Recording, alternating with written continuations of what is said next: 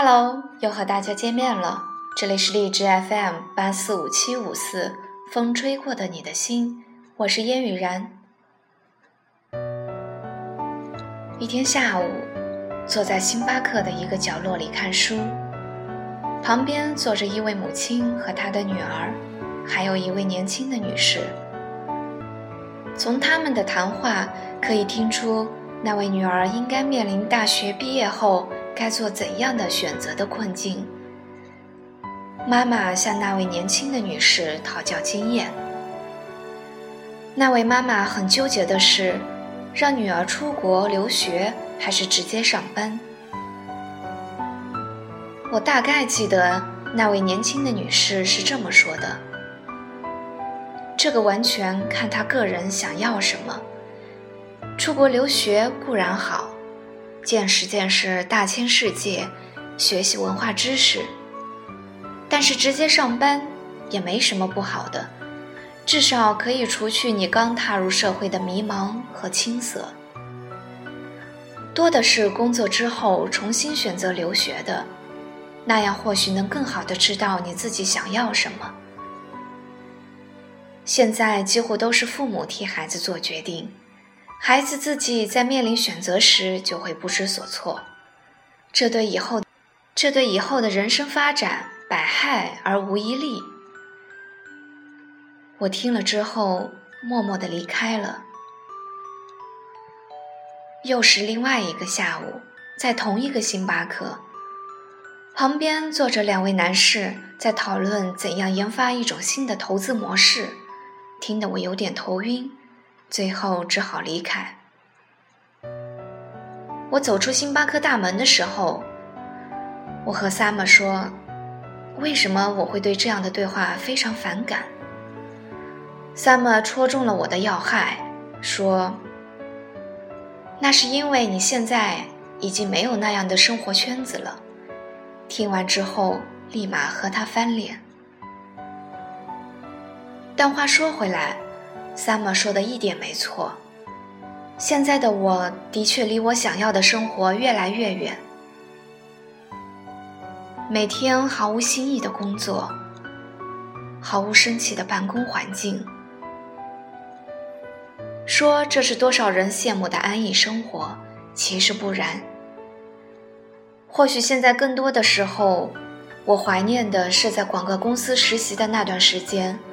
为了做一个 PPT，加班到晚上十点钟的情景；为了寻找灵感，大家不吃饭一起头脑风暴的样子。想起的依旧是第一次站在黑板面前讲述自己的想法。那些才能证明我是实实在在的活着。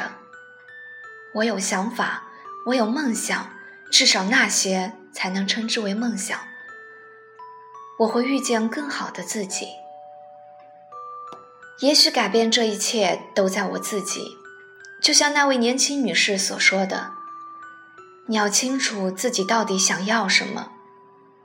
或许花上几天，甚至半个月的时间，好好想想怎么改变。与其在这里抱怨，不如让自己变得更强大起来吧。”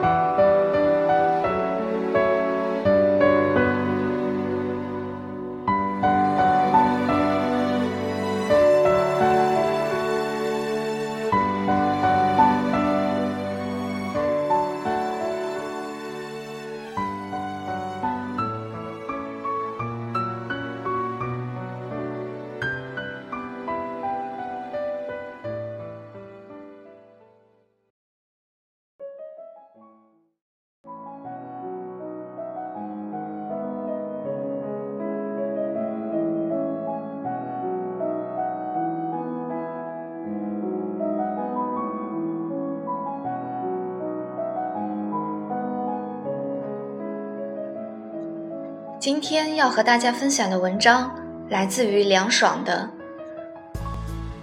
我才不会浪费时间在不必要的人和事。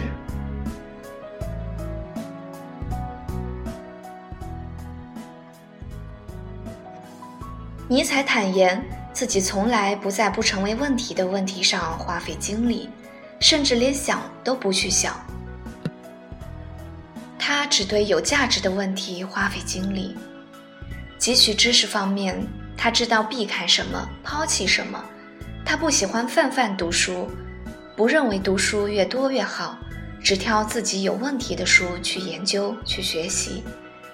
尽管他没有建立一个封闭而庞大的哲学体系，但他那豪气冲天、光彩夺目的散文、格言和警句，已深深把我征服。不要把精力浪费在不必要的事情上面，是成就一个人的最佳方式，也是化解你泪瘫心塞、很受伤的豪华锦囊。这点我深以为然。我认为的精力浪费体现在工作中，是被无关事项轻易扰乱的节奏；体现在生活中，是明明美好那么多偏要和自己过不去的较劲。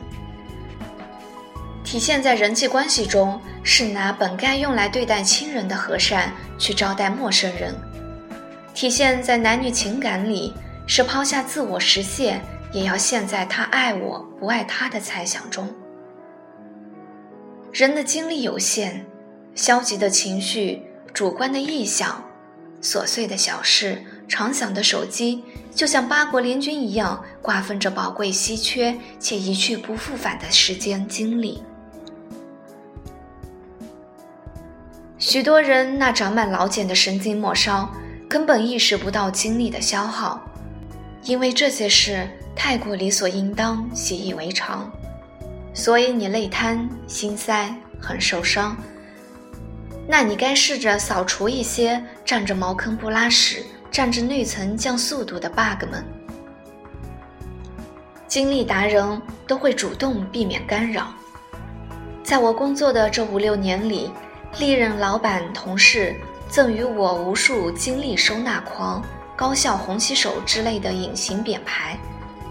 离开第一家公司时，老板三度挽留；和第二家东家分道扬镳后，经理用三个人填补我原先的岗位空缺。现在点姐也时常赞我效率很高。此外，我每周保证三到四本书的阅读量。大部分工作日下班后，我直奔菜市场买菜做饭，没空去健身房。反正我家里的椭圆机、健腹机和瑜伽垫，这锻炼三件套也能助我一臂之力。就算我在深圳工作时加班值班多如牛毛，我也还会去改革开放博物馆当志愿者。很多人问我精力怎么分配的那么好，我死不要脸总结出来的结论就是：精力不被无谓的事情分散。具象说来，把淘宝网页设置成受限站点，上班时间不要网购，在做需要注意力高度集中的重要任务时，把手机都调成飞行模式。路过茶水间的妈妈帮，相亲团聚重闲聊时不宜久留。业余时间做自己喜欢的事情，累计的正能量是我度一切苦厄的硬通胀。把工作中的无效投入最小化。职场里真正活多的人是没空喊累的。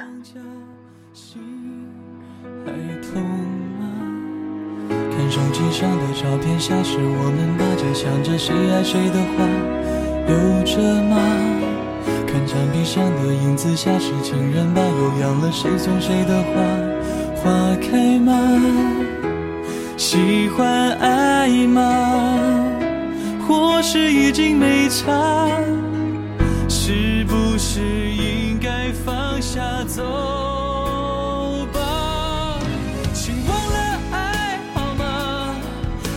是伤心的童话，别思念他好吗？我听过太多无聊问答。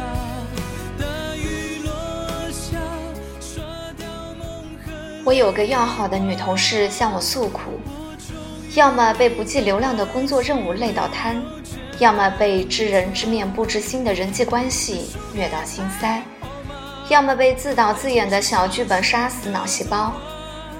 可是我经过他电脑时，看到挂着没来得及关闭的淘宝网页，有时买的宝贝和图片有色差要退货，和店家博弈与快递联系就折腾一下午。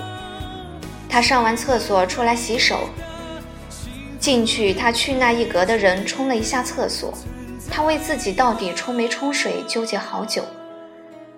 开会前偶遇前集团大老板，因为打招呼不自然，懊恼极了。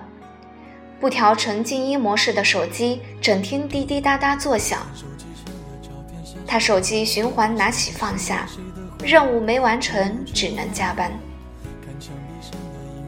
我常常发现，工作时间刷淘宝、想心事、收快递、评杂事、唠闲嗑的人，和抱怨为什么工作加量不加价的人是同一波；强调积攒人脉、玩转办公室政治的人，也是一边对着三高的体验单担忧不已，一边感慨职场水深，唏嘘人情冷暖。碎纸机般的社交 APP 把成块的时间切割成零碎片段，习惯性点开网页弹出的新闻更是让精神发散。研究领导喜好和同事八卦就更没意义。别人家财万贯不会莫名赠你半分，无权无势也不会向你索要。每个领导都要研究，那还怎么做业务小能手？整天八卦同事练就一身的故事会，人格是要去给知音当编辑吗？在我看来，提高专业度和职业感，准沉没成本就不要往里砸了。精力集中者才能捧上金饭碗。不要因为错过太阳而流泪，否则连星星也会错过。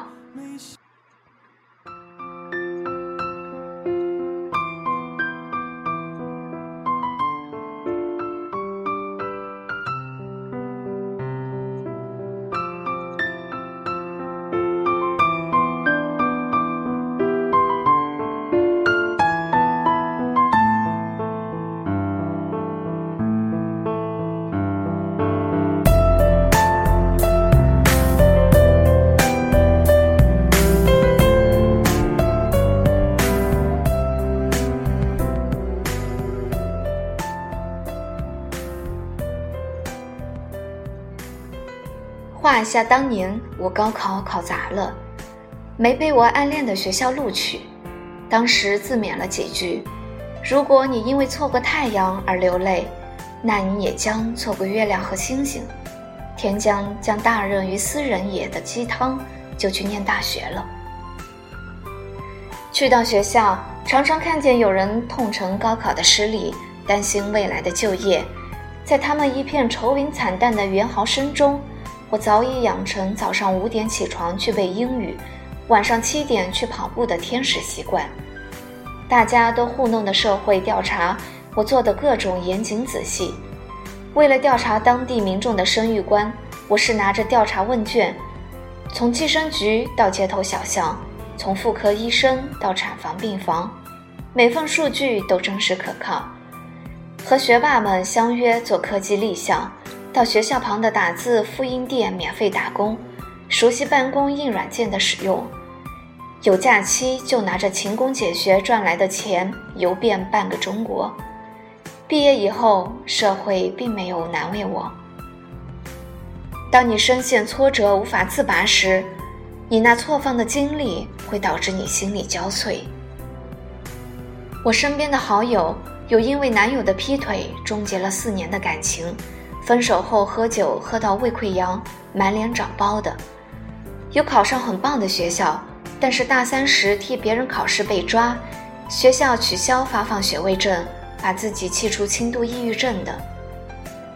前者若振作起来，说不定能遇上一份后来居上的好感情；后者若聚气凝神，说不定考个研究生，直接拿硕士学位。